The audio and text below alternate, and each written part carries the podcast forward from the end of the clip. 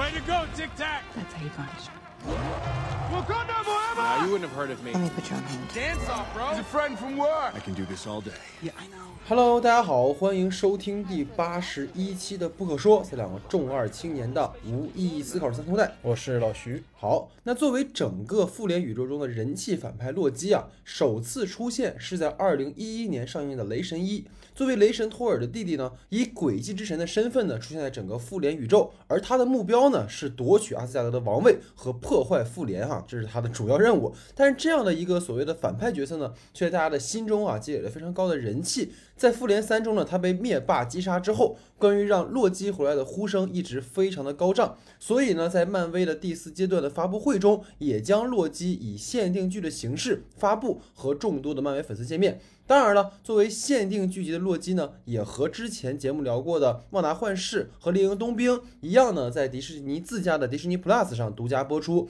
那早在二零一七年的十一月，迪士尼就宣布为其旗下即将在二零一九年底正式运作的在线流媒体平台迪士尼 Plus 开发漫威系列电视剧。二零一八年九月呢，报道称，漫威影业正在为平台开发几个限定剧集，以漫威电影宇宙中的二级核心人物为主角。因为漫威呢不太可能制作以他们为主角的个人电影，在限定剧集中将争取启用在电影中出演相应角色的演员。剧本故事仍在创作中，每个系列呢预计制作六到八集，并且呢有比肩大制作项目的足够预算。剧集呢将由漫威影业而非漫威电视制作，漫威影业总裁凯文·费奇也将亲自参与每部剧集的开发，专注于剧集与电影之间的故事连续性，以及协调电影中的演员能够出演相应的剧集。今天我们要讨论的《洛基》呢，改编自同名的漫威动画。这个故事呢，发生在复联四哈。大家知道，复联四当中，复仇者呢为了集齐无限宝石，挽回灭霸响指后朔灭的人们，穿越回了二零一二年的纽约大战。那由于钢铁侠呢不慎的将宇宙魔方落于洛基之手，洛基得以逃脱。但洛基的行为呢，打乱了单一的神圣时间线，时间管理委员会 TVA 出动将洛基追拿。大概是这样一个故事哈。那惯例呢，还是先来介绍影片的基本信息。洛基。的导演呢是凯特·赫伦，之前呢拍摄过电视剧《性爱自修室》和《寻出个黎明》，本剧呢也是他第一次参与漫改的真人创作啊。而本片的首席编剧呢是迈克尔·沃尔德伦，其余的编剧呢还有艾丽莎·克拉西克。必杀 K 阿里、埃里克马丁、汤姆考夫曼和杰斯德维克。值得一提的是呢，本片的编剧之一艾瑞克马丁，同时呢还是 Rick and Morty 的编剧之一哈，这就不难理解为什么本片会在时间旅行上大做文章了。主演方面呢，饰演洛基的是汤姆希德勒斯顿。那除了大家熟悉洛基之外呢，他也曾经出演过斯皮尔伯格的《战马》，并客串过伍迪·艾伦的《午夜巴黎》。而他本人呢，也是本片的制片人之一。饰演女洛基的是索菲亚·迪马蒂诺啊，她是一位来自英国的演员。那饰演 TV 探员莫比乌斯的是美国演员欧文·威尔逊，曾出演过《星门恶》以及《布达佩斯大饭店》等片。那值得一提的是呢，影片中最后的 BOSS 征服者康的饰演者乔纳森。梅杰斯是一名美国演员啊，出演过独立纪录片《旧金山的最后一个黑人》。那在接下来的《蚁人三》当中呢，他也将继续以征服者康的身份出现。那节目开始之前呢，还是希望大家能够多多关注我们的微信公众账号 “SD 的光影不污”。最近呢，我们在每周一更的长节目之外，还开始制作一些短评论节目。那每一期呢，会邀请一位朋友对近期上映的热门电影影视作品做评论。这个部分呢，只会在公众号播出。有兴趣的朋友可以在公众号点击左下角的专栏收听。公众号的具体名称，请看节目下方的简介。谢谢各位。那下面进入到我们正式的讨论环节。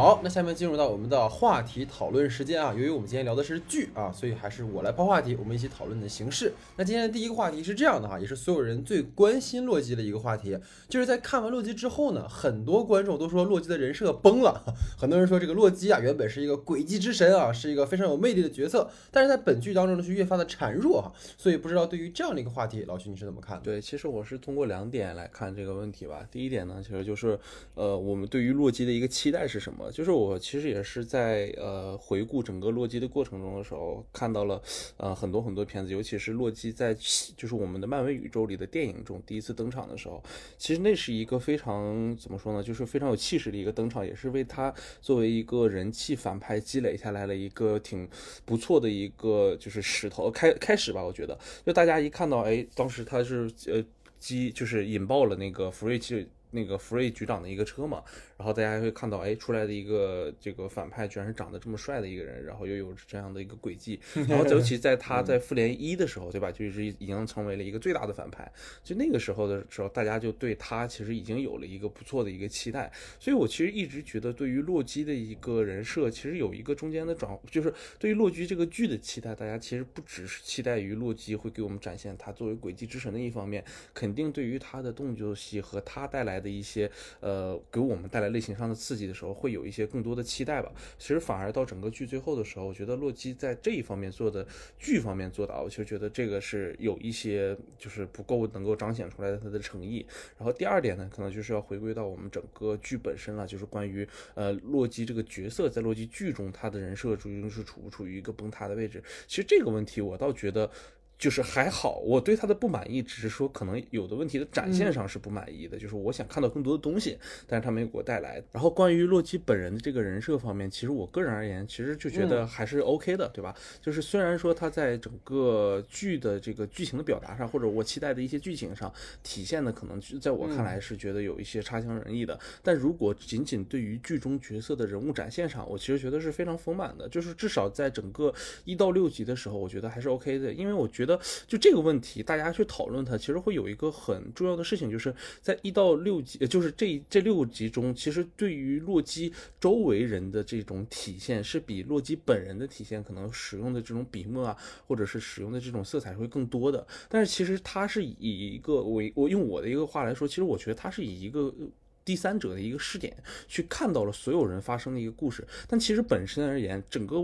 整个故事本身最核心的人物还是洛基这个人物，因为大家可能过多的讨论会在说，呃，我们比如说女洛基的这个笔墨过于严重啊也好啊，或者我们说里面的那个 TVA 的那些呃莫比乌斯还有那个女法官之间，可能他们之间着的笔墨甚至都比洛基之间着的笔墨还要更重一些。但我其实觉得能够给我们提供的一个视角是，洛基一直是通过我我们的视点去看。到了他在 TVA 的整个过程，以及他和女洛基整个相处过程，其实他是整个剧唯一的一个核心。我们也能通过他的这个视点去理解到更多的这个人，这就是可能是，呃，就我觉得啊，这反倒是整个剧中就是洛基这个身份更主要的一个原因，就是也能促使他在最后的时候，包括他觉得时间管理局对于他来讲不能成为他的一个约束，他要打造一个新的时间管理局，是他的观察之下得到的一个结果。我觉得这个东西反而是非常重要的，就是我们。一直在去看待这个剧中存在的这个管理，就是存在的这些人物啊和角色的时候，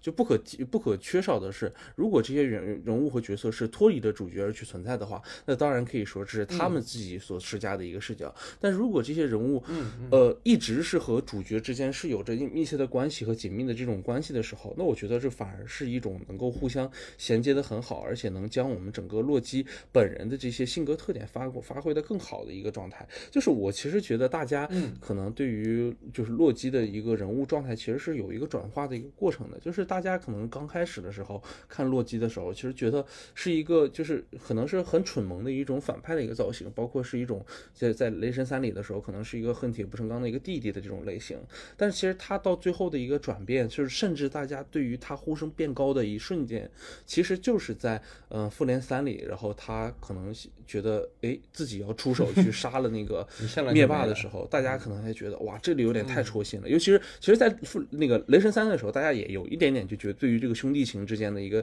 体会嘛，就是他，尤其是他两个站在他父亲身后的那段戏的时候，对，就这个时候，其实就是是。当然是，就是洛基能够让我们看来，他整个人物不是一个单纯的反派，反而有了更多的弧光。那么，在我们开始为他打造一个完全由他量身定做的一个限定剧的时候，其实光去展现他生物是就是身。性格上的那些闪光点也好啊，或者是他性格上的缺陷也好，其实都不能成为我们一个衡量一个主角的一个戏。它并不像是一个体量足够，就是体量足够庞大、信息足够凝练的那种电视、呃电影的一个类型，它反而使用了一个限定剧的一个类型，那就出现了能够维持多元空间，甚至为接下来的宇宙打下来更多的基础。其实我觉得它在整个体现洛基人设的这一部分上，没有出现过让我觉得特别大的一个崩塌。就不知道老戴是怎么看？对对对，其实我。我觉得首先啊，就回应老徐的第一个，因为其实老徐当时看完这个剧的时候就跟我说，觉得这个动作戏特别拉胯。其实这个也是大家很多吐槽洛基这个剧的一个原因，但是我其实反而觉得哈，你要把洛基这个剧放在整个它的这个剧集的三个三部曲的一个序列当中去，你看，其实旺达幻视它是对于传统的这种家庭情景剧的一种扮演，对吧？然后一种还原，然后一种可能一种解构吧，某种意义上。然后到了猎鹰冬兵，它是强调这种动作传统的动作戏，洛基里面它是通过文戏来代替武戏。就其实它文戏的部分，它更多的涉及到无论是内容的情节讨论呢，还是人物的这种互相之间给予的刺激，其实它远远大于可能我们本来希望在这个剧里看到的，所以它其实有一种落差。但这个落差，我觉得恰恰是导演想要给到我们的东西，尤其是我们可能后面还会讨论它最后一集，最后一集的时候，我们都期待一个大决战，然后但实际上最后好像。只是大家在一块聊聊天，好像事儿就解决了哈。但这个我觉得反而是它很特别的一点，对，所以这个可能是我们后面还会再继续去说的。然后。说起关于崩塌这个话题吧，其实我反而觉得哈，就是包括刚刚老徐其实也说，我也很认同。我觉得洛基反而是目前为止漫威塑造的最成功的角色之一，就是尤其是在洛基这个剧当中，可能很多朋友可能会觉得说，大家哎，洛基怎么突然变这么弱了或怎么样的？但是我觉得可能恰恰是这个剧里面通过把洛基所不为人知的一面呈现给大家，通过从旺达幻视到猎鹰冬兵，把这些过去处于次要位置的角色成为主人公之后，其实他。挖掘了这些角色更深层的需求和恐惧，我觉得这个是很动人的一点，而这个也是洛基做到的一件事情。所以你看，回到洛基这个剧本身，很多观众。看完之后，我看到很多的非议在于说，洛基不是一个优雅而有魅力的诡计之神了嘛？就是他前几集，包括在雷神的那个单体电影里面，都是那种哎非常有有计谋的哈，非常厉害的这样一个角色。但是你看这个里面，他好像变成了一个没有什么主意的一个普通路人。但是我觉得恰恰是，其实老徐刚刚说一个点很好，就是他一直在观看着整个 TVA 里的这些人，包括 Sylvie。包括梦比乌斯，包括那个女法官，所有这些人给他的刺激，包括他一开始看到东西，其实把他一直以来的那个信仰的根本的信条给颠覆了。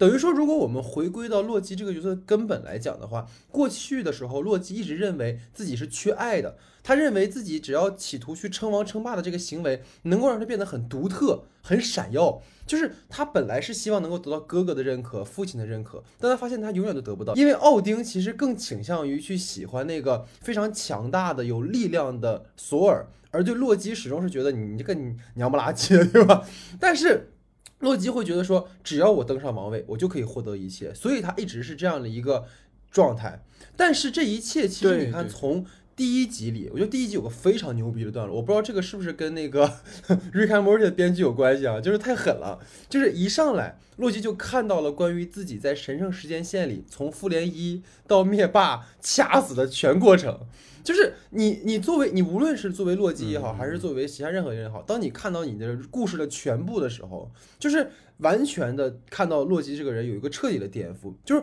在这之前，他还是一副很孤傲的样子。就是其实，在他看到那个影像之前，洛基还是我们过去喜欢的那个洛基。他是一副孤傲的、狂妄的，妈的，这一切老子都能把他干掉的那种状态。但是当他发现他的命数已定的时候，当他发现他所有的野心和欲望在 TVA 里面不过是一个微小的分支，而且更重要的是，我觉得这个片子，我当时为什么一定要强推给老徐看，就是因为第一集里有一个非常重要的一点，就是他就他认为，包括整个前十年的漫威宇宙最重要的一个东西叫无限宝石。无限宝石在 TVA 里不过是一堆杂物而已，是用来压那些纸的石头，就是这个，其实在根本上颠覆了洛基的行为根基。就是如果我觉得哈，如果洛基在经历第一集里面看到自己的这个过未来的影像，完了看到了无限宝石之后，他还保持在复联一那个模样的话，这个角色其实就非常的符号化，非常的单薄。我觉得恰恰是他在短时间内经历了整个自我价值的颠覆，他才会让洛基在第一集里其实是一个重生的状态。他在重新思考我自己到底是谁，我究竟要获得什么。也包括大家可能很多人吐槽说，哎呀，这个这个剧集对话特别多。但其实你看第一集里面，莫比乌斯一直在通过这种类似于精神分析的方式，他在探求洛基这个角色的本质是什么。等于说，在人物塑造里面，我们强调说角色想要的和需要的，就是洛基一直以为他要的是王位，他要成为一个世界的主宰。但是当他发现这一切好像都是设计好的的时候，就是他作为反派的存在，不过是为了凸显出好人有多好，对吧？你包括他看他那个影像里面，就是想要的被瓦解之后，他就需要去面对他真正需要的是什么？他需要的是什么？需要的是。不用去所谓获得王位，去诡计去获得自我价值，而是去寻找真正的自我价值，而不是说我要跟像实验神圣时间线里面那样，我当一个自以为是的诡计之神。我觉得这就像是就是漫威。把这个洛基传送到了这个 编剧的身边，然后他发现自己不过是编剧笔下的一个小丑而已。嗯，就是你当你经历这样一个过程的时候，他自然会质疑这一直以来相信的一切的意义是什么。就是当我们发现自己不是独特的时候，当我们发现自己是被观看的时候，当我们发现自己是被决定的时候，他一定会发生一个颠覆。其实这个恰恰是我觉得让洛基成为人的一个过程，从神落为一个人的过程。而这个是特别特别令我动容的地方嘛，所以就不知道老徐还就是怎么看这个点的，因为我觉得还真的是蛮特别的。对对对对对，就是如果我觉得可以脑洞一下，就是其实他在跟嗯 TVA 当时就是审判他的人说的时候，问他干什么的时候，其实成立就是我在成立一个新的时间管理局这件事情，其实听起来就挺。挺不可思议的，就是时间管理局是个什么地方，对吧？我们拿无限宝石都当都当就是对吧？石子玩的地方，你跟我说你要去重重建一个新的时间管理局，但其实，在就是在他就是在我们在洛基的视野里看来，可能也是一种麻痹，就是让你觉得啊，我还是一个像以前一样，我就要做王，然后就要获得更多东西，我就要怎么样？但其实我们到最后的结局里发现，其实他好像并不想。需要这些东西，他只想就是在自己的时间线，也不能说自己的时间线，就是自己的一个自己能开拓的一个时间线里，去很舒服的一个活着。他想的只是这样的一个最简单的事情。就甚至在当时谢瑞准备去杀那个康的时候，他也产生过这样的一个纠结。所以人物，如果我们动机是从头看到尾的话，其实他反倒还是那一个哎挺有意思的一个轨迹之神，因为他就无时无刻的时候还是在选择去麻痹周围的人，不暴露自己的一个真实。是观点，但是很有趣的是，当在最后一刻的时候，他给我们带来洛基他真正最后的一个想法是什么？但是很有趣，就是这个东西也挺有意思，就是你不经历了前面他看到时间管理局是这样的一个状态，甚至看到了跟自己同样的在虚无之中的那些洛基的时候，他可能不会得出这样的一个概念。可能那一瞬间的时候，洛基还是觉得，哎，我是不是要成为时间系管理局新的老大比较好？就这种东西其实是。呃，我觉得还挺洛基的。如果咱仔细去想一想的话，哈，就是这种东西，其实如果放在 洛基的身上，还是觉得这种事情还是挺有意思的。对，对，对。所以其实你看，洛基在整个 TV 的旅程，他需要做的最重要的事情，其实是摆脱他被命定的故事，嗯，对吧？就是他已经知道自己是神圣时间线里是一个什么样的人设了，但是他偏要打破这个时间线里，去创造自己的故事。就像你说，他还是诡计之神，就是我不服从你对我的归属，你认为我是这样，我他妈就非不这样干。但是，就像刚才你提到的那一点特别好，就是它整个前半段可能还是一种自我保护的状态。但是最让我们动容的，其实是影片的结尾的地方，就是当洛基他以为自己已经和 CLV 心意相通的时候，但是 CLV 还是会因为洛基本来的人设是一个诡计之神，是一个呃欺骗人的人，是会背叛人的人，所以他就不信任洛基。就是洛基，他即使自己已经经过整段旅程发生了改变，但是仍然无法摆脱自己的标签和他人对自己的刻板印象。其实就跟很多观众一直坚持的嘛，洛基的人设崩了。但是洛基的人设到底是什么？就洛基能否拥有自由意志这件事情，其实是一个我觉得这个剧很有意思的。对对对对对。你包括换句话来讲，就是你作为编剧，是否可能为洛基撰写一条属于他的时间线？就是在 TVA 和洛基的原教旨主义的观众来说，这是绝对不可以的，对吧？观众的差评其实就跟 TVA 的裁剪一样，要去除那些错误的对于洛基的刻画。但是是谁规定洛基只能是成全他人的诡计之神，对不对？他能不能书写自己的故事？我觉得这个是我当时在跟老舅开会的时候，我就说这个剧可以把它称为一种原叙事，就即是说洛基和 TVA 与神圣时间线的关系。就像是洛基的编剧与洛基的粉丝和漫威电影宇宙的关系。对，就是如果我们同意的认为说洛基只可以是一副模样，那就会否定一切的可能性。但是如果我们打破这种对洛基的既有认知，可能就会对本剧在洛基这个身份上有不同的解读吧。所以这个可能是我们对于第一个话题的想法哈。所以其实进入到我们的第二个话题，就是在。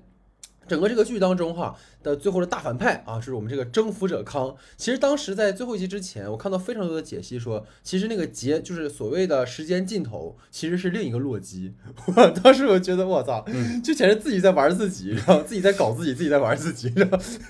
对，但他最后出现了一个非常重要的角色啊，征服者康。而且大家也知道，征服者康是第四阶段漫威宇宙最大的反派，其实几乎于前十年的灭霸了，他可能是后十年的一个非常重要的反派啊。也许未来我们所有英雄集结的时候，就会来干这个征服者康。所以说也很好奇，说老徐，你如何看待征服者康？其实这个剧里面他没有呈现这个康的呃武力值。更多的是他的一些理念和观念，所以也蛮好奇你怎么看待征服者康的这些理念，包括说与时间管理委员会的这个存在。这样一个话题，对对对，其实我觉得就是，虽然我们不是这个漫画的原教旨主义者，但是就是其实也会就是通过包括我们说宣嗯漫威这个剧集啊也好啊，包括我们从平时看的一些关于漫画的一些内容去获取很多知识。其实整个这个征服者康，他其实是作为一个漫威宇宙里非常有趣的一个身份的一个存在，至少就是在他现在展现给我们的这个形象上，也是一个非常有意思的一个讨论。就是他其实带来我们一个怎么样？讨论就是我们对于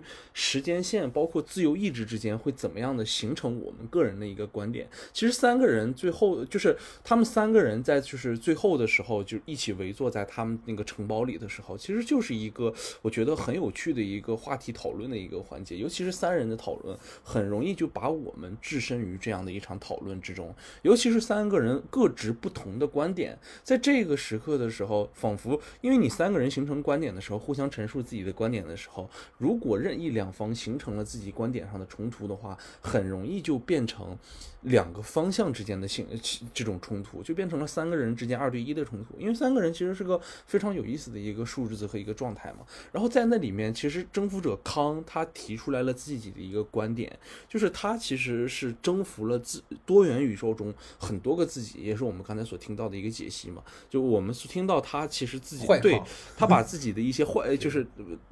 相同的自己，或者是那些不好的自己，全部征讨完了之后，形成了一个唯一的自己。这个是宇宙中只有他一个人，所有的时间线中也只有他的一个人，他就形成了一个新的意志。然后关于这场意志之中，大家就陷入了一个讨论：我们究竟应不应该继续这场意志的讨论？就是所有的时间线中，其实我们聊时间线这一件，时间线这个包括时间管理委员会中很有意思的一点是什么？他们在什么时候出动？他们是在出现了一些时间异同的时候，出现了一些。时间节点事件的时候，他们才会出现。时间节点事件是什么？就是不符合这条时间线上应该有的一些人的存存在的，就可能会破坏到时间线的一个正式发展的。但我们仔细去想一个问题：时间线什么时候才能去？正常的发展，那就是在符合既定的程序之下的时候，包括征服者康他的认定之下的时候，他才有去发展的一个必要。如果他不认定的话，那么就没有一个发展的一个必要了。所以里面其实有一句话，就是包括我自己个人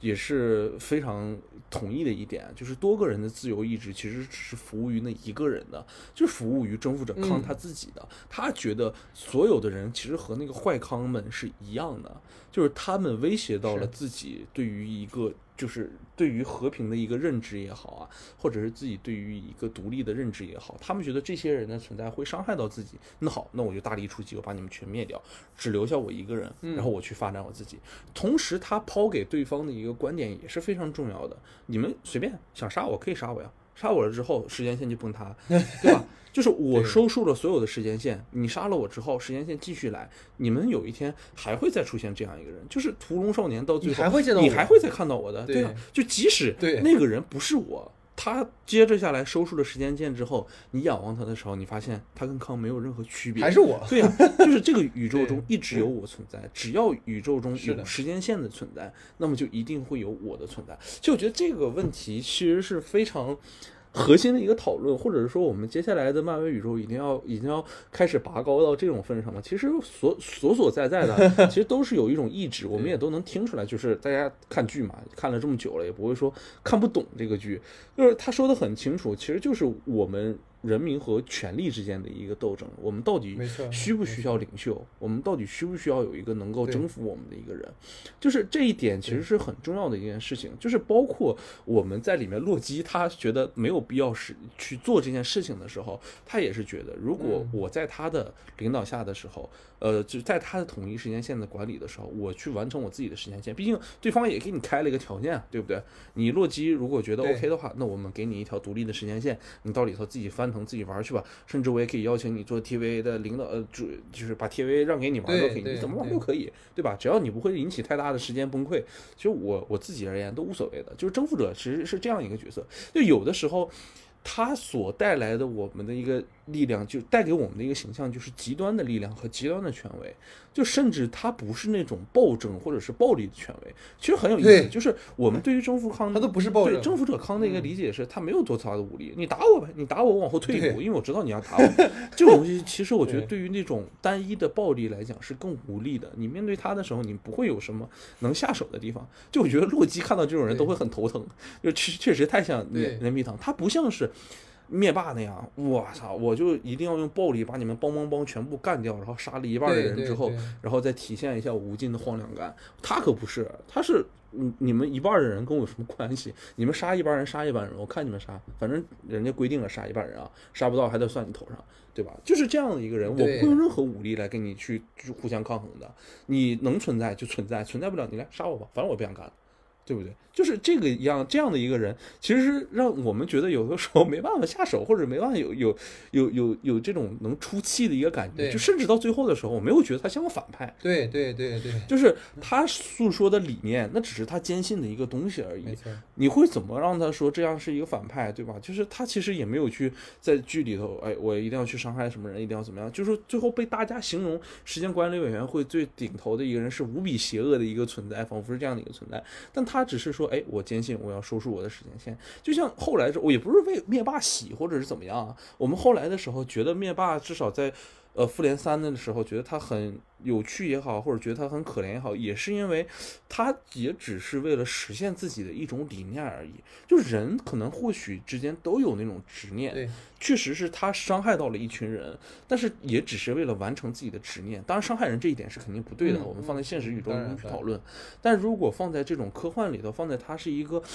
呃，实现自己理念的一个反派的话，我就觉得好像还有那么一些就是可以去为他思考的一个空间在的。我其实觉得。这个角色再配上那个挺就是挺大挺就是乔纳森梅杰斯是那种就是挺浮夸的那种黑人的那种状态的时候，反而感觉还挺嘴炮，挺有意思的。对，嗯，尤其他一出来的时候拿了个苹果是吧？拿了一个对亚当和夏娃偷食的禁果是吧？亚当和夏娃咵就进来了啊，就是那种到了伊甸园了哈。提嘴亚亚当夏娃我造的。对对对，就是我觉得这个真的还蛮有意思。就是关于征服者康，其实很多人说最后一节没看懂或者怎么样，其实真的很清楚。说白了就是刚才老徐讲，独裁和民主嘛，对吧？其实被限定的神圣时间线可能未必是最好的，但是它能维持稳定。这中间可能会有牺牲，可能有很多人利益受损，但是它能维持一个整体上的稳定。然后关于无限的多元宇宙，它一直在强调自由意志，我们由我不由天。但是当你强调这种自由意志的时候，是否会导致更大的混乱？就是当没有统一的权力核心的时候，其实会产生多个权力核心，进而会产生新一轮的纷争和混乱。就是相互抗衡的力量终究不是常态。对吧？就像整个第一季的结尾的时候，洛基被推到了那个由坏康征服者就是修正的时间线里面，所有的一切都被重置了。而莫比乌斯再一次忘记了洛基是谁，他也忘记了自己是谁。那个至高无上的权力王座，它终究会被一个新的铁腕强权所掌握。而那些可能我们说推翻强权的人，他们无法保证下一个领导人会是什么样子，又或者。那些团结起来推翻强权的人中，就有可能是下一个独裁者。这个其实都有可能发生。所以，就是虽然说我觉得第一季大结局哈，没有说迎来像漫威前两部剧中比较炫酷的动作场面哈。旺达幻视其实也是最后一集，白幻视、红幻视嘎嘎干是吧？然后旺达和那个女巫也是一顿打。但是虽然没有这样的东西，但我觉得去探讨了一个很深刻的现实问题。而这种现实问题其实也发生在我们的现实当中。其实就跟 Selvi 跟洛基所做的截然不同的决定一样，我觉得这个也是个很有意思的事儿。就是 Selvi，它其实就像一个被统治者。就是被独裁者统治了很久的民众，当你终于有机会去反抗的时候，其实你是被情绪驱动的，你要去杀死这个独裁者。但他其实丝毫没有考虑过，当我们杀死独裁者之后，当我们失去了权力中心，当我们的统治变成空心了之后，会迎来什么？我觉得，当然了，我们无法去怎么说去评判 CLV 的选择，因为他从小被 TVA 追杀，他没有童年，他居无定所，他满含着仇恨，他注定。就是是矛盾的一个人，就是你你没有办法跟一个说被暴政统治了很久的人去说你要保持理智，你知道，这个其实是很反人性的。所以实际上，当洛基去跟他说的时候，洛基完全没有考虑到 Selvi 到底经历了什么。所以当所以 CLV 才会完全的不接受他的想法，并不是说 Selvi 当然一方面他是因为觉得洛基是诡计之神，洛基可能要上王位，但另一方面是 CLV 觉得说你他妈居然不懂我。就是你居然不懂我到底经历了什么，但是实际上说，就算你即使杀死了一个康，他不是说了也会出现无数个新的扛，就这是一个注定轮回的这样的一件事情。就是或许哈，可能像当代我们说西方政治就是统治中的这种三权分立啊、分散权力啊，其实都会把权力去做一个区分。像你刚才像我们刚才其实讲的一个很好的点，就是这是一个极端的暴政。这是一个极端的权利，但实际上现实当中，它可能会有一种分散的可能性。但这个剧其实给了一个，我们说虽然说极端嘛，但那是某种想象，而这种想象是很有可能发生的。而其实我们回到洛基来讲的话，其实洛基比 Selvi 更早听懂了康的意思，对吧？但是我们说他虽然听懂了，但是呢，他阻止 Selvi 反而只会加深 Selvi 的这种愤怒，就是这个其实是我觉得。可能大家都会觉得本剧里比较让人心碎的就是洛基和 CLV 就是撕破脸嘛，就是两个人他们都秉持着各自的信念，但他们又同为洛基，就是即使是自己都无法理解自己。但是这件事情其实老徐也反证了一个什么事儿，就是为什么康说你杀了一个我之后会出现个无数个同样的自己，而自己和自己又有无数个版本，就是两个之前那么好关系的洛基都能反目，更何况是其他征服者康呢，对吧？所以这个其实是一个很有意思的点，然后落到时间管理委员会，其实它里面有一个我很喜欢，就是它那个女法官的角色，就是她看起来非常的专横哈，非常的这种不讲道理，但实际上她是不愿意承认自己生活的谎言。我觉得那个是你包括孟米乌斯，包括那个黑人。就是那个黑人的那个呃士兵，他们所有人都是这样的。你在这个机构里面，你一直以为我就是从这儿而生，我为此而生，我为此而付出一切。但实际上，就是当他们发现自己的这个信条，他们其实跟洛基经历了同样的过程，你知道吗？就洛基是在第一集里面看到了那个影像之后，发现我操，原来我不是这样的。然后其他人是在不断过程中，他们也看到了关于自己的真相。所以他们不再想要成为一个时间管理委员会的委员，而是需要去找回自己真正的自己。这个是我觉得非常有趣的。然后，如果把整个我觉得洛基这个故事，它放在二零二一年去播放，我觉得有一个非常有意思的讨论。这个也跟我们在整个疫情时期到后疫情时代的一个点很有很有很有意思。就是我举个例子来讲，就是说美国疫情期间发生了暴动。然后呢，你会发现美国到目前为止的这个感染人数还是在一直增加，甚至是很多民众被煽动去占领国会大楼。那他们确实是民主，但是这种所谓的民主真的是真民主吗？或者说，当我们强调自由意志的时候，当我们不去限制每个人的时候，那么像包括疫情也好，包括很多事情也好，它可能也会发生。而另一方面来讲，作为我们可能。啊，我我引用一句中国医生中的话哈，为什么中国人十万人愿意在家待着？因为集体主义，对吧？就是 我们虽然可以因为集体主义让把危害控制在最小的程度，但是在我们这儿又发生了一些什么呢？对吧？所以这个其实是我觉得后疫情时代很多人在讨论的啊，说美国民主，你看美国民主吧，你看疫情控制不住吧？对我们是不，我们可能没那么民主，但是。我们能控制住，可是我们也有我们自己的问题。所以无论哪种制度，它都不是十全十美的，对吧？关键在于说你遇到问题的时候该如何解决。所以这个其实是也想跟老徐就这个话题延伸出来的，做一个简单的讨论吧。对，想听听老徐是怎么看的。嗯嗯，对对，其实我我就是觉得。这个这个片子里头，它这个映射其实挺，就是很非常很明显。大家看来，对对对，就是看你去做一个怎样选择，尤其是当他在抛出来了，就是那个我们做谁，大家一起做 TVA 的那个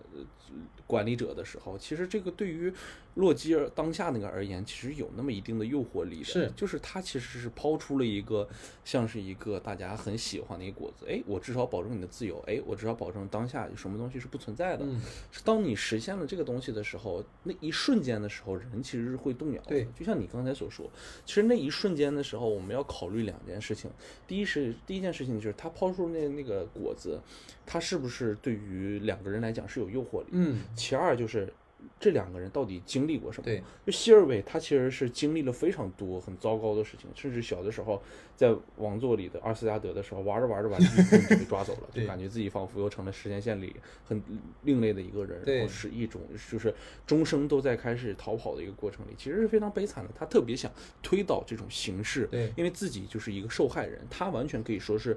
值得被受害者的这个观点所影响的，但是。就是这样的两个选择和抉择的一个环节。当一个人进入情绪化了之后，其实在他面前，就是对于他而言就无所谓了嘛。我们只是抛出来了一个很大的一个诱惑之后，对于他而言，情绪化之后去做出了这个选择而言，就是没有任何的理由也好，也不用任何的呃，就是思考，也不用任何的就是余地。我只是在当下做出当下最一定要做的一件事情。谁伤害了我，我伤害了他。这样就完事儿了。对，其实，在我们看来，就是无论如何，什么样的结局，对于康来讲，我都能接受。是是，你俩去去当那个 C，就是当那个 TV 的对时间管理者的，就是管理者的时候，哎，我也能接受。如果你们就杀了我的话，那我也可以接受。就是对于这样的一个，就是我们所说，其实我在我看来，康就相当于是一个。永远不会消失的一个领袖力量的一个存在，就是无论如何，它都会存在。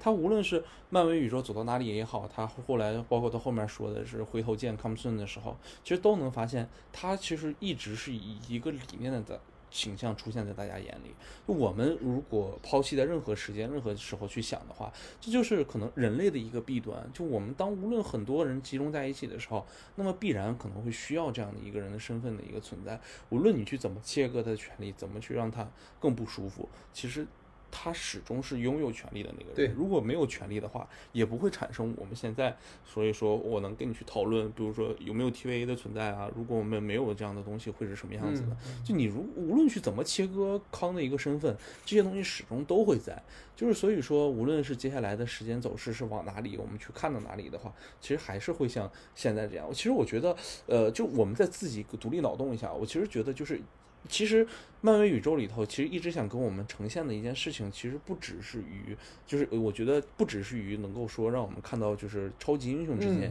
是怎么样厮杀搏斗那个东西之外，其实可能更想去把一些普通人或者是更普世的一些价值，去投射到这些超级英雄身上，让他们处于一个被限制的框架之下，反而是可能当下所第四阶段宇宙的时候所想到的一个新的开阔方式吧，这是我单纯的一个想法吧，因为我觉得可。可在前面的整个复联也好，包括这些时候的时候，就是一直在去灌输这样的一个观点：英雄该不该随意的使用自己的能量？英雄该不该去决定自己们选择的一个未来？就这个东西，其实在我看来，反而是能够让这些英雄们获取到一些人性的一个状态的一个存在，就不只是说我们说英雄每天只是要帮我们打打怪兽，哎，杀杀反派也好，其实这就是包括我们在蝙蝠侠为什么觉得蝙蝠侠那个系列的时候，帮诺兰的三部曲反而。成了蝙蝠侠或者超英电影的一个高峰，就是那个时候，蝙蝠侠拥有的是个是个人性，而并不是神性。反而在那个时刻的蝙蝠侠们更接近于我们所能理解到的一个正常人的一个观点。所以把所有的漫威英雄，洛基、女洛基也好，拉到了一个被限制的框架了之后，让他们在里面做出选择，可能会更贴近于我们去理解英雄的一个角度的，对吧？所以说，其实他扣回到第一个话题，就是他没崩。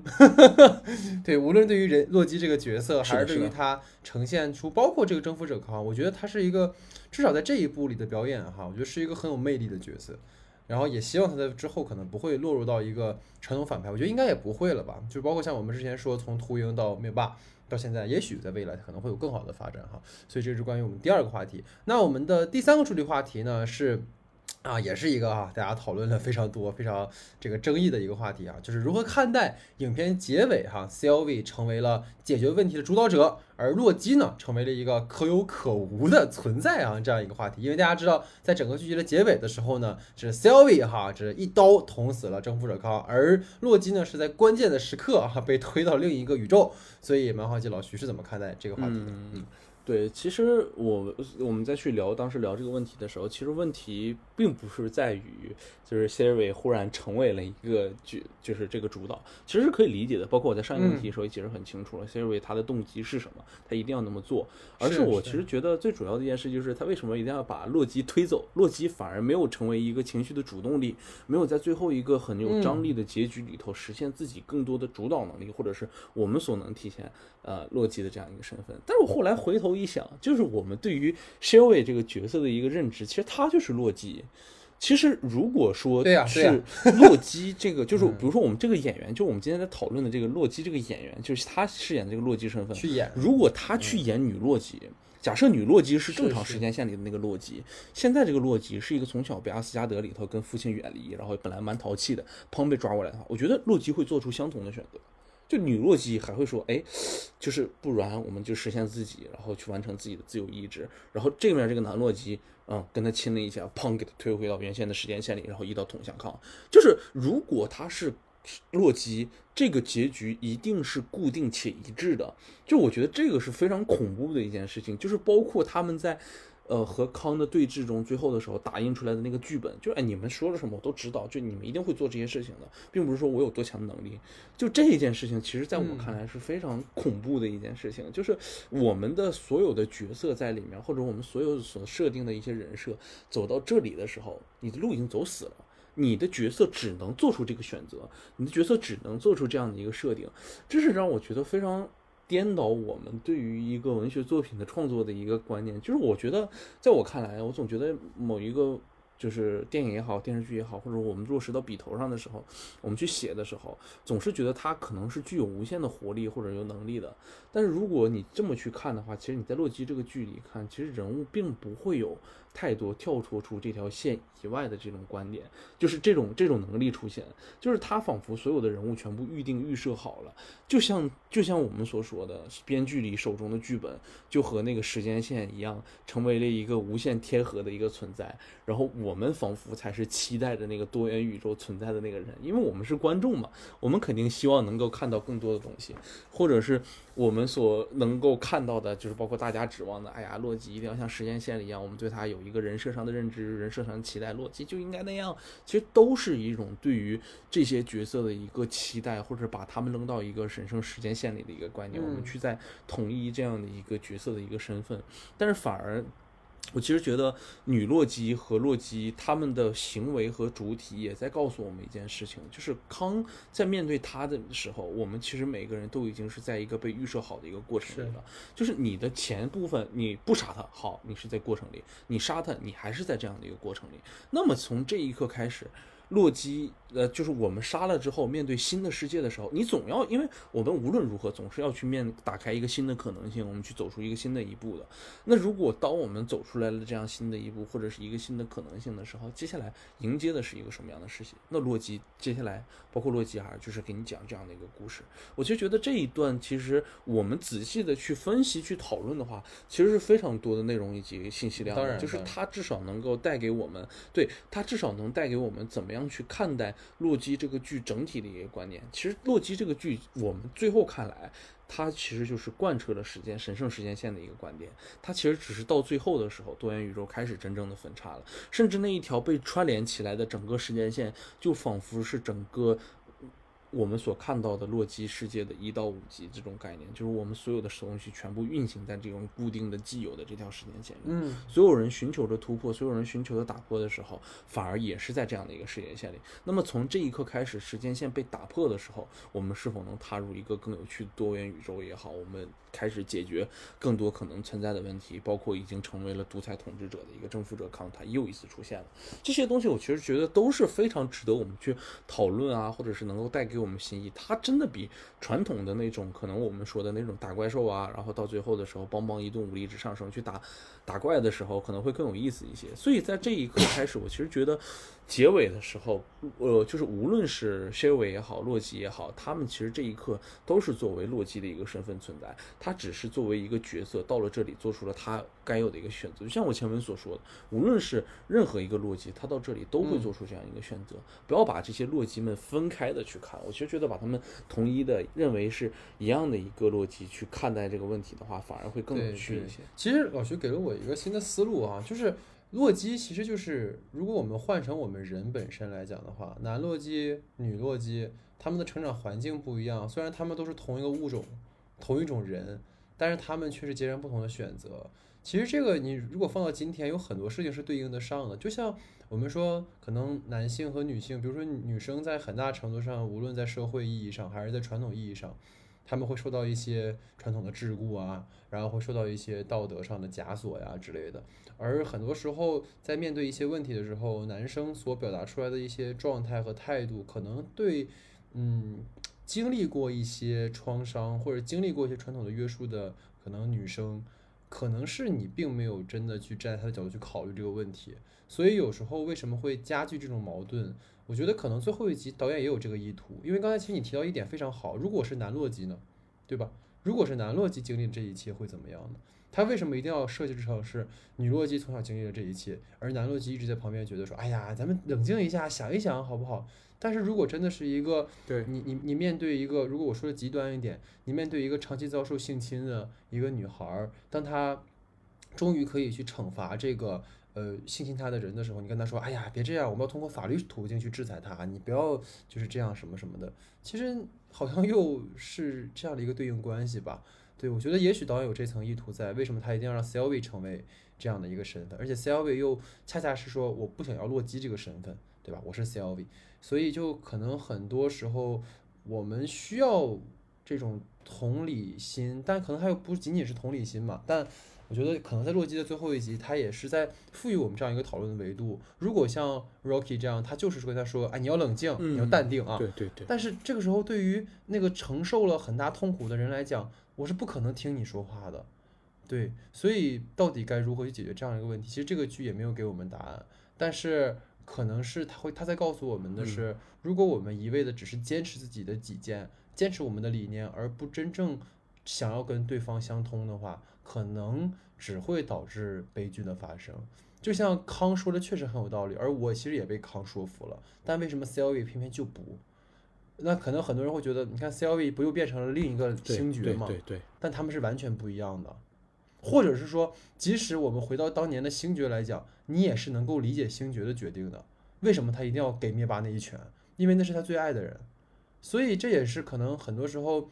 所谓大局观吧，我们站在大局观上，你要怎么怎么样？但是大局观往往是泯灭个人的意志了，所以这个是不是一个？我觉得可能借由这个话题，呃，稍微展开的一个维度，我觉得是，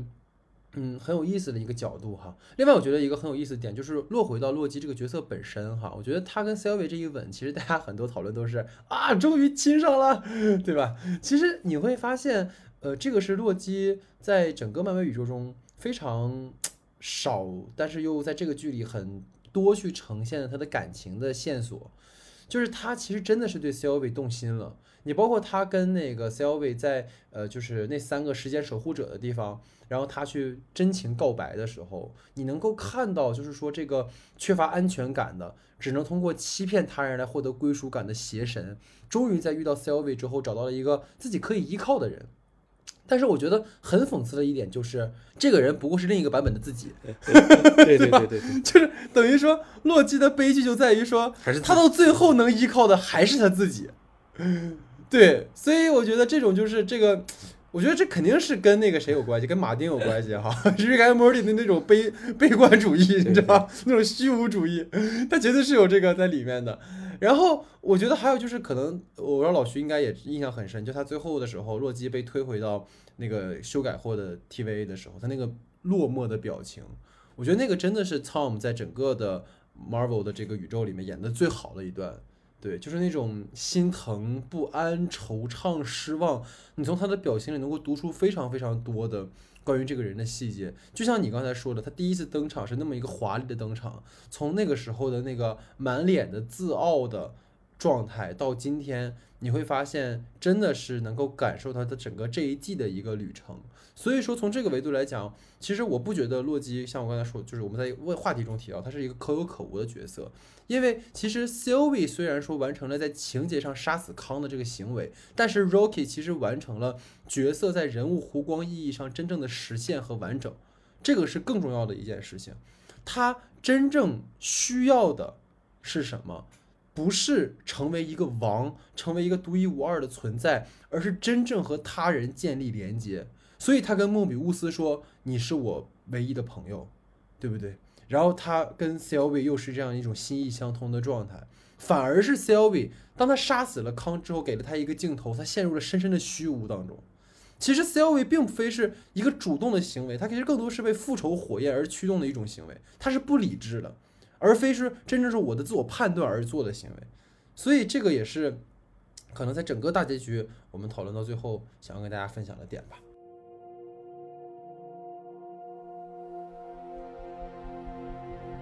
好，那下面进入到我们的延伸讨论环节。那么延伸讨论第一个话题呢，当然是关于洛基哈。大家知道这个剧其实它算是正式的开启了这个漫威宇宙的第四阶段啊，所以也蛮好奇老徐是怎么看待洛基对于整个漫威宇宙接下来的走向的一个影响的？听听老徐的看法。好的，其实我在我看来啊，其实洛基对于整个漫威宇宙接下来的影响就一定抛离不开他的那个第。最后一个部分，最后一集的时候，时间管理就是我们所说的征服者康这样一个身份的人的存在了。其实我觉得，对于更多的一个影响是在于多元宇宙开启了之后，我们里面每一个其实超级英雄会不会都遭遇到和自己相同的一个身份的一个人，就是我们所谓的坏康，对不对？就是某一瞬间的时候，我们居然发现这个世界上最大的反派居然是那个坏蚁人，或者世界上最大的反派居然是那个坏黑豹，或者是坏的惊奇队长。这个事情会不会成为一个非常重要的一个因素？然后这个是我其实简单的觉得他们可能有的一个方向。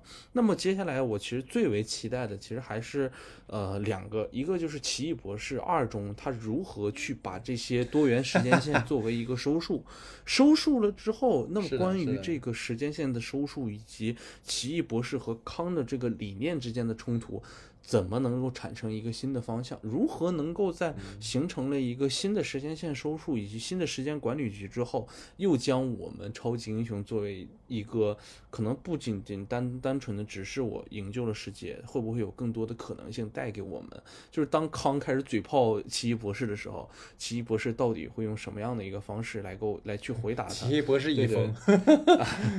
那那有点太过分了。然后接下来其实还蛮好奇的第二点呢，就是。马上有的那个蚁人三量子纠缠里面的时候，超康还会作为一个新的反派继续出现在这里面。其实我那个时候会蛮好奇，其实蚁人也算是促成了之前复联四的时候时空旅行这样一个行为的一个重非常重要的一个角色，也可以这么理解吧，对吧？对。那么蚁人作为这样的一个角色，他对于时间的概念啊、理念啊，都会有非常多的一个认知，在他和康之间的时候，又会形成一个怎么样的一个闭环，或者对于时间又会有怎样的一个理解或者是一个解释？其实，在我看来啊，就是蚁人这个身份，其实是时间管理者里头最不容易出现的一个身份的一个人的存在，因为他真的是在做时空旅行的这样的一个人，而且是随时随刻就能做时时空旅行，然后可能会说去改变这个时间也好啊，或者是这样的一个身份也好。而且我在我看来，其实蚁人的身份反而一定程度上能够和。呃，征服者康这个身份形成一定的重合，甚至我其实觉得黄宏女的父亲，他会不会形成就是这一个时间线宇宙里征服者康的一个身份？这我都特别好奇，因为他其实是那种真的会对。时间 老徐里风，对，是因为不是你可以脑洞一下，他真的是对于这条时间管理管理这条线里头非常理解的一个人，而且他对于就是他也给了就是蚁人们时间旅行的一个重要的一个理论依据。康也说过，他们其实是对于这个宇宙中或者当个时间线里头最知名的那些科学家。所以我非常好奇这样一件事情，因为你仔细去想，整个复联宇宙里出现过最厉害的科学家是谁？那不就是只剩。对吧？只剩黄昏你的父亲这样唯一一个角色了嘛，对吧？而且你看他，你把班纳放在什么位置？那 那班纳最后都开始动武了，是吧？都开始在对吧？绿巨人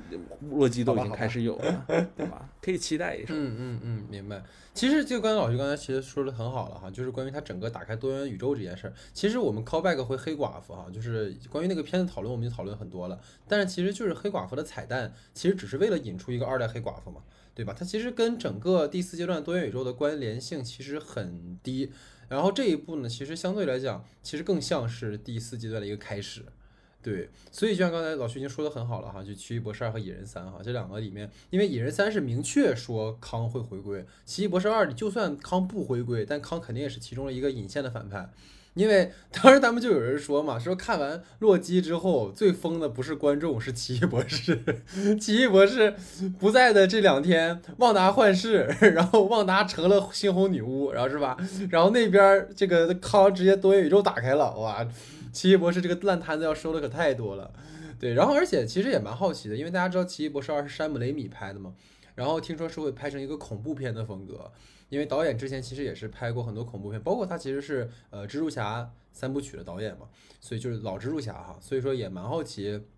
他会以是一个什么样的姿态啊进入到我们未来的这个 Marvel 系统当中。而且其实我觉得大家更期待的一点其实是说洛基还会有第二部嘛。对，而且多洛基有第二部这件事情，你再去思考的话，对于合并了福斯的漫威宇宙来讲，其实之后一定会通过多元宇宙让更多的英雄参与到 MCU 当中去。你包括我们现在看第四阶段哈，其实官宣的新英雄只有永恒族和上汽，其他的其实都是续集电影，而复联五其实并没有在序列当中。所以也蛮好，就是说，估计到第五季的第第五阶段的时候，像那个我们说隔壁的以前的神奇四侠呀，啊包括死侍啊等等一系列英雄，可能都会以这样的方式回归。所以也蛮好奇未来的发展。那另一方面，其实落实到洛基这个剧本身，我对未来的一个期待其实是。呃，我觉得包括像老徐，包括很多观众，其实会希望说，在 Marvel 里面不仅看到很好的文戏，当然也是希望有很好的动作戏和大场面。毕竟它是一个讲究奇观的一个超级英雄的这样的一个序列嘛。但是我觉得洛基给了一个新的方向，是说，即使我文戏居多，我也可以完成叙事，并且我可以完成角色的塑造。而且最关键的是，他不拘泥于说主宇宙当中被限定的人设，他敢于去做突破。我觉得这个对于未来而言是很让人期待的事情。其实大家接连从这三部来讲，旺达幻视、猎鹰冬兵，然后到洛基，其实都有触及到超级英雄的某种本质和核心。你像旺达幻视，之前我们也讨论过，他讨论了旺达这个角色的阴暗面。然后像猎鹰冬兵，其实在讨论美国队长这个符号本身，他是不是有一些不堪回首的过去。然后到了洛基，其实他。进而产生到对于自我固定身份的一种解构和重构，这个其实在前面几部里也有。我觉得这可能会是漫威第二个十年可以继续长盛不衰的法宝，就是它不再拘泥于过去的人设，它甚至不拘泥于超级英雄这样的一个呃所谓的类型。就像过去说，他已经陷入到一种僵，就是比较桎梏的状态。我真的觉得，如果以后再有人说因为超级英雄陷入桎梏，就直接扔到把猎鹰冬兵和那个 洛基扔他脸上去。但是我觉得你反而去想象黑寡妇，看完之后又是让我们担心的。就是黑寡妇，纵使我们讨论有很多关于女性的表达是很好的，但是它作为一部第四阶段的开场电影来讲，还是很保守的。所以，我也会担心说，可能剧集的大胆革新也不意味着电影会跟着这么大的变化。但是，《奇异博士二》和《蚁人三》，尤其是《奇异博士二》吧，肯定是会有很大的突破的。包括我们说二字姐姐的永恒族，对吧？你看永恒族那个状态，就特别像泰伦斯·马利克电影里出来的，就不像漫威电影宇宙里的片子哈。所以，就是你就可能下一步生命之树吧，美剧。对，所以你也挺好奇，就是说漫威在下一阶段会有什么样的一个。呃做法玩法的哈，所以也是蛮让我们所期待的。对，所以这个是我们整个关于啊这个漫威第四阶段的一个接下来的走向的预期哈。然后另外呢，因为我们知道洛基其实是一部和时间旅行有关的电影，所以也希望说可能我们每个人推荐一部啊关于时间旅行的电影啊。老徐可以先推荐一下。其实我推荐的话就是关于时间旅行这个比较 O G 的一个影片了，就是《回到未来》，《回到未来一》。对对对，就是这个片子，其实一定程度上来讲，它其实有着非常不错的一个外壳吧，就是借由着整个时间旅行的这一个大的一个主题，它去讨论的里面其实是关于一个嗯青春片也好啊，或者是我们所说的一个关于青春之间的一个伤痛的一个片子也好，其实是一个挺有趣的一个片子，它里面给我们展现了很多关于穿越的呃。关于穿越的一些梗啊，里面的一些段子啊，包括现在来讲，都已经成为了比较脍炙人口的一个，嗯，我们所去回忆的一个方向。而且，整个《回到未来》这部片子也是被大家所去炒作的啊，也好啊，或者是大家讨论的更多的关于时间旅行的这样的一个电影。这是我推荐的第一个片子。然后推荐的第二个片子的话，其实同样是关于时间旅行的话，其实带给我个人而言非常感动的一个片子，应该算是《复联四》吧。信条不是不是，当然不能是信条了。信条是谁看这种片子？该不会有节目还讨论这个片子吧？很有趣呢，还是？哦哦哦，啊，对，其实复联四吧，就是其实我。都是漫威的一个框架之下嘛，这么讨论好像感觉有点奇奇怪怪的。但其实真的就是，我觉得至少在复联四里头的时候，看到呃所有的角色回穿越回了自己，嗯，对吧？留下过很印象深刻的那些环节啊，留下印象深刻的那个时刻的时候，包括美队啊跟 Margie 的最后一支舞啊，包括他在那个电梯里说 Hey Mar Hydra 啊，其实这些的时候，其实都能给我们看到，其实是每一个老角色之间互相的一个对于自己过去的遗憾的一个告别，包括关。铁侠和自己的父亲的那个和解的时候，都会让你觉得，哎呀，好像这些人们真的是要远离我们的一个视线，或者他们的一个宇宙已经走到了一个尽头。这是让我们能够产生一种无限的感叹也好啊，追伤也好。就虽然说这是一个非常粉丝滤镜向的一个评价，或者是我们的一个讨论，但是不得不说，就是这个东西他愿意拍出来了，我就是觉得他至少在为粉丝去考虑这样一件事情，就是可能这件事情会成为。大家会觉得，哎呀，就是投粉丝所好，然后才做的这么一件事情。但是我们谁不想能够有一个对于这个十年这一个阶段一个很好的一个结尾呢？所以我觉得，可能对于我而言，就是《复联四》可能也算是一个关于时间旅行非常好的一个作品。嗯嗯嗯嗯，没想到哈，你还能扣回《复联四》，可想这个阅片量是多么的低。你看《信条》多好，就不挑说《信条》啊！哎呀，你像，哎，你这真是……那你来吧啊！我不推荐《信条》，谁正经人是？就那个呀！我天，这个人谁看《信条》啊？没人看是吧？对，虽然那期节目聊了三个小时啊，但是呃，倒也不必啊，倒也不必。听说当年好像老徐没看懂是吧？在电影院的时候是吧？啊，有这么一事儿。韩国电影院啊啊，对对对。对，老薛，老薛说彻底的崩溃了啊！这是哪个字幕都跟不上，我操！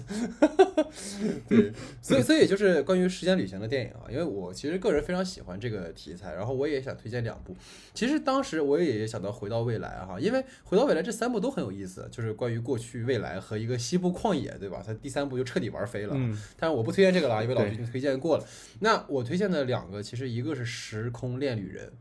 对，这个就是 about love about time，这是我特别特别钟爱的一部时间旅行的电影。而且我当时给他总结了一句话，就是“穿越之名，亲情之根本，男孩的成长”。就是他看似是在讲一个男孩拥有了穿越的能力，这一家人都有穿越能力。他爸有一天把他叫过来说：“哎，孩子，你会穿越 是吧？”开始给他高兴完了，爽坏了。但是后来你会发现，当他用穿越能力获得了爱情。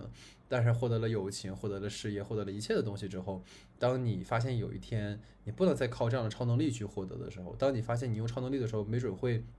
失去一些什么的时候，当你必须面对你的现实世界的时候，就是你会发现一个，它其实是一个关于成长的、关于青春的故事。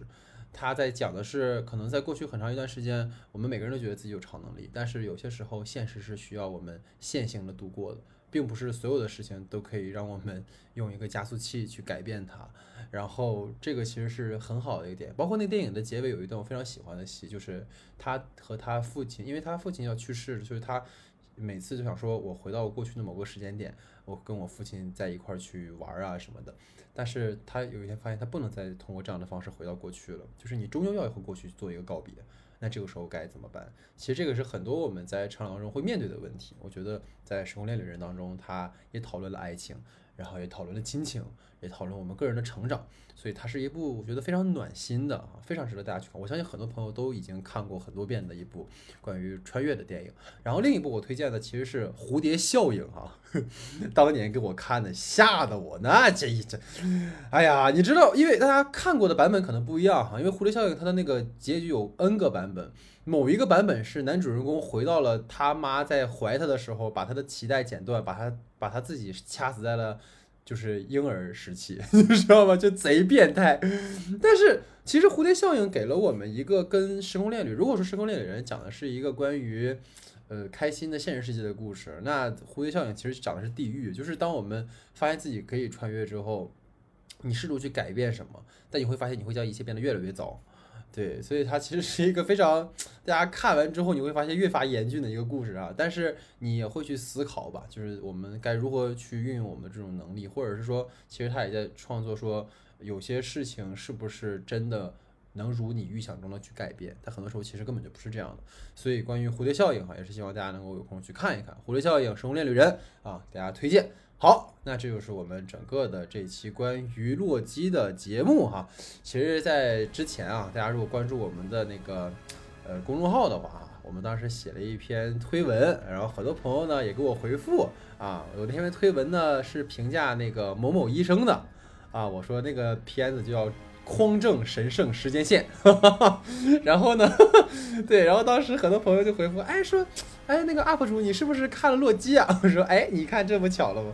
对，就是，呃，其实我们之前也讨论过了哈，这里不方便多说。但是你像某某医生，其实就是在匡扶神圣时间线。就是我刚才跟老徐还打趣讲说，如果让我推荐一部关于穿越的电影的话，我可能就会推荐某某医生。因为他在跟我们讲述一个平行世界的故事，但是我觉得虽然说是一句吐槽吧，但可能回到这个剧本身，可能想跟大家去呃分享的，就是说大家可能会发现我们呃这两期哈连着做了漫威的电影，然后老徐其实我们俩也都是其实也很纠结哈，因为要做什么，因为确实是最近大家发现没有什么可做的。然后院线就是那天老徐看完之后直接骂了一句脏话，说啥也没有，对，就是没有什么可看的啊，所以我们就没有办法啊，连续做了两期的漫威的作品。但实际上呢，我觉得洛基确实是有很多可以讨论的维度和空间的。你包括它其实带有哲思性的这种关于命定论呐，然后包括我们甚至到刚才讨论到可能关于男女性别的问题啊，等等等等等等。我觉得这个都是基于这个片子啊引发出来的我们的思考。然后我们也是希望吧，可能之后也会去做更多的内容。但是确实是像我们讲的，这个由于实在是没什么东西可做啊，所以如果大家有什么觉得好看的啊可以做的，也可以推荐给我们哈。然后我们其实最近是一直在追。这个机智的医生生活，对吧？还有这个瑞凯莫蒂第五季哈，然后如果这两个东西结束的话，我们也会去追。然后接下来我们应该会做白蛇劫起吧？对，好像是那个白蛇的一个续集哈。然后大家也可以继续关注我们的节目。好，这就是我们整个的第八十一期不可说，感谢大家的收听，感谢大家的时间，我们下期节目见。